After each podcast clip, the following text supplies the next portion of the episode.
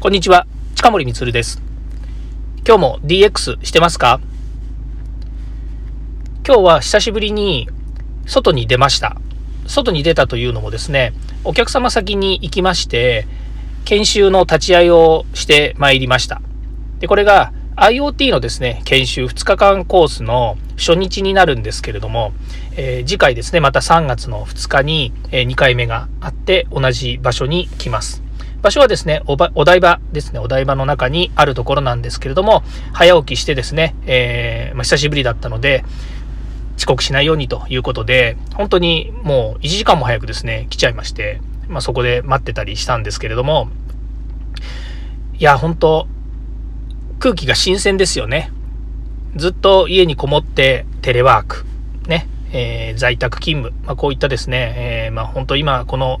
え、コロナの時代ですから仕方がないとはいえですね、やはりお客様とですね、しっかりとこう向き合って仕事するっていうのはいいことですね。ところがですね、え、これ今日のテーマにも通じるところがあるんですけれども、実は、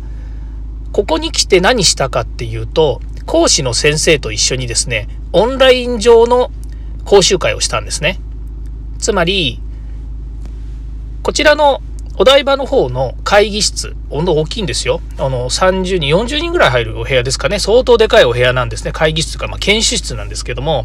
ここでですね、講師の先生がポツンと一人でですね、えー、まあ、パソコンで、オンラインツールを使ってですね、オンライン会議ツールを使って、で、えー、そこに参加している30名今日の皆さんにですね、配信をしたっていうですね、まあそういう研修なんですね。で、私はまあ、当然担当者ですから、うちで受託している仕事なので、えー、しかも公共の仕事なのでですね、あの、間違間違ったことがいけないって普通間違わないんですけど、でもしっかりとですね、対応する必要があったためにですね、こちらに来てですね、一緒に、えー、立ち会いをしてたわけなんですけども、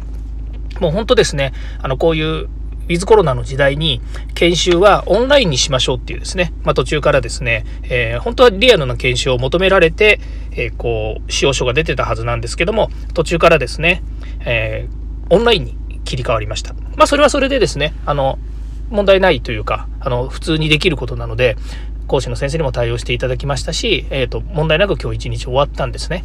ただ、先ほど言いましたけれども、お客さんの顔を見てとか、生徒さんの顔を見てとか、本当その熱量を届けたい、熱量を感じたい、そしてお互いにブラッシュアップしましょうっていう環境がなんかない気が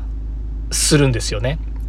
で、それはまあ僕も僕が思ってるだけじゃなくて、やっぱりそう思った経験もあるし、講師の先生もやっぱり生徒さんの顔が見えない、熱量がわからないので、どういうふうにフォローアップしていいのか、もしくは生徒さんの顔を見て、ああ、もうちょっとわかんなそうだなと思ったら、さらに突っ込んで、もう一度説明し直すとか、追加の話をするとかっていうような、まあ、そういうプラスアルファのですね、なんでしょう、感覚っていうものが、オンライン上だとやっぱしまだつかめないっていうのがあるみたいなんですよね。でも、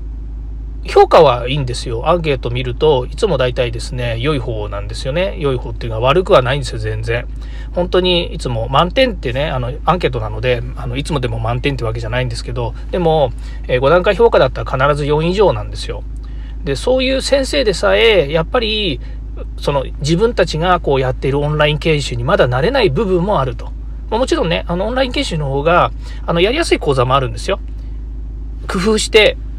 普段のリアルな講座よりももっとですね、効率的にできるような講座が仕上がったりするんですよ。これは事実なんですけど、でもやっぱり、えー、対面で普段やっている座学の講座とか、えー、がないような講座ですと、やっぱり生徒さんの顔を見てですね、えー、りたいっていう気持ちがどうしても湧いてきてしまいますよね。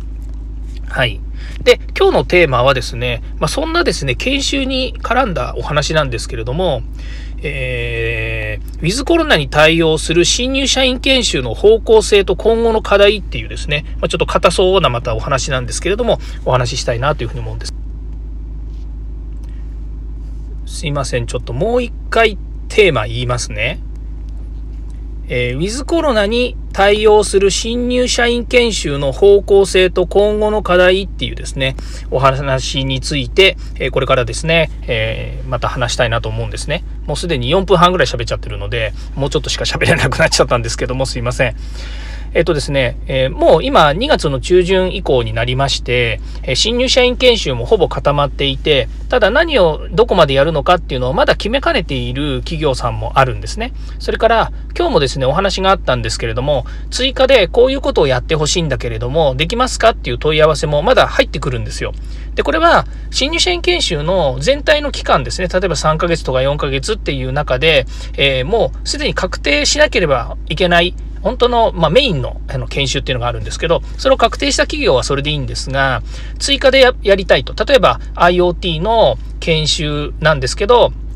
新入社員向けに、えー、やってもらえませんかと。で、その背景は、今後やってくるこの DX の社会において、技術をやっぱり学んどいてほしいというようなお話もあるんですね。でも、これ、今日来た話ですけれども、これがどのぐらいの規模で、どれぐらいの内容で、で、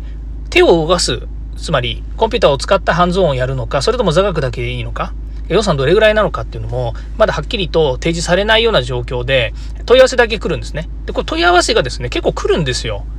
いろんなものが。で、まあ、最終的にはね、あの、今言ったようないろんな状況の中で、えー、項目一つ一つ潰していって、最後またお金ね、お金のことって重要ですよね。お金決めて、で、受けるか受けないかっていうふうになるんですけれども、まあ、問い合わせられればですね、当然、えー、こういうのやりましょう、ああいうのやりましょうって、こちらも提案しますので、まあ、そういう意味ではね、あの、もうとにかく提案するのはもうただですから、どんどんどんどん提案しますよ。どんどんどんどん、えー、私は情報をお伝えしますっていうのはするんですけれども、もう4月に新入社員入ってくるわけなので、もうそろそろね、決まないといけないのかなというふうに思うんですね。で、なぜそれがそういうふうになるかっていうのは、理由が実はあるんです。それはですね、えー、一つは、さっきも言いましたように、しっかりと決めた研修、例えば現場からこういう研修をやってほしいっていうものが出てきてるんですね。で、それに対応した研修をしなきゃいけないっていうのと、それからまた会社の方針が変わる可能性があるんですね。例えば4月の人事の改定で社長が変わりますと方針が変わります。そしたらその研修でまたこういうのをやってほしいと。まあそういうのをですね、事前にも、えー、研修をですね、変えなきゃいけないっていうのもあるんですね。上の方のやっぱり考え方で研修が変わるのはおかしいじゃないかと思うかもしれませんけれども、やっぱり会社ですから、企業の方針によって研修の中身、ガラリとね、全部 100%, 100変えるわけじゃないんですけども、変わる可能性があります。からもう一つが、このコロナの時代なので、通常は対面で講師が研修をします。社内の講師が研修しますっていうことになってたんですけれども、オンラインになってしまいました。で、去年散々ね、振り回された、このコロナのオンライン研修をですね、今年は、まあ、ほとんどオンライン研修でやるだろうと思ってたらですね、そんなことないんですね。半分ぐらいはですね、やっぱりリアルでやってほしいっていうことなんですね。つまり、オンラインでやる研修、先ほど言いましたけど、オンラインでやる研修の質の担保だったりとか、受講生のやっぱりこう反応とかアクション、それから、えー、まあ、この全体の中での評価っていうものが、やっぱりブレちゃうんですよね。まだね、あの、正確に把握できない状態なんですよ、お互いに。で、そうなると、やっぱりこう、えー、評価を見てね、やっぱり来年は、あの、オンラインやめようと、リアルでやろうというふうになったのかもしれませんけども、とにかく今の状況は、よっぽどのことがない限りリアルでやりますっていうふうに言われてるところがあるんですね。まあ、オンラインになって講師変えるっていうのが去年あったんで、まあ、今年もね、何かあるんじゃないかなと思って準備はしています。で、まあ、私がやる講師もありますし、うちの先生にね、あの、契約している先生とか提携している会社さんにお願いするっていうのももちろんあるんですけれども、えー、何が起こるかわからない。このウィズコロナの時代の、えー、研修なんですね。ですから方向性としてはですね、まだわからないですけれども、えーこういう時代だからこそオンラインに全部切り替えますねっていう企業ばかりじゃないということがあります。で、課題としてはですね、やっぱり先ほど言いましたけども、アンケートの結果重視っていうのもありますし、それから、え会社としてのですね、オンライン講座のご評価っていうのももちろんあるんで、それにはもう従って、えー、いいものにね、どんどんブラッシュアップしていかなきゃいけないと思うんですけど、一つポイントは、この1年間、ほんと苦労しました。いろんな機材集め、講師ともいろんな相談をして、えー、今まで使ってこなかったツールも使って、ね、それから、え、講師もですね、講師だけじゃないんですよ。あの、リアルだと講師一人で済むかもしれませんけれども、本当にオンラインになるとですね、オペレーターつけなきゃいけない、サブ講師つけなきゃいけない、それからツールもこっちで全部用意しなくちゃいけない、なんならパソコンもですね、こっちからセットアップして送んなくちゃいけないと、個人宅にですね、いろいろあります。なので、そういった課題ありますけれども、いい研修をですね、次年度もしていきたいなというふうに思っています。えー、今日は聞いていただきましてありがとうございました。今出先なんですけれども、これで終わりたいと思います。また次回からですね、DX の話題提供していきます。どうもありがとうございました。近森光でした。ではまた。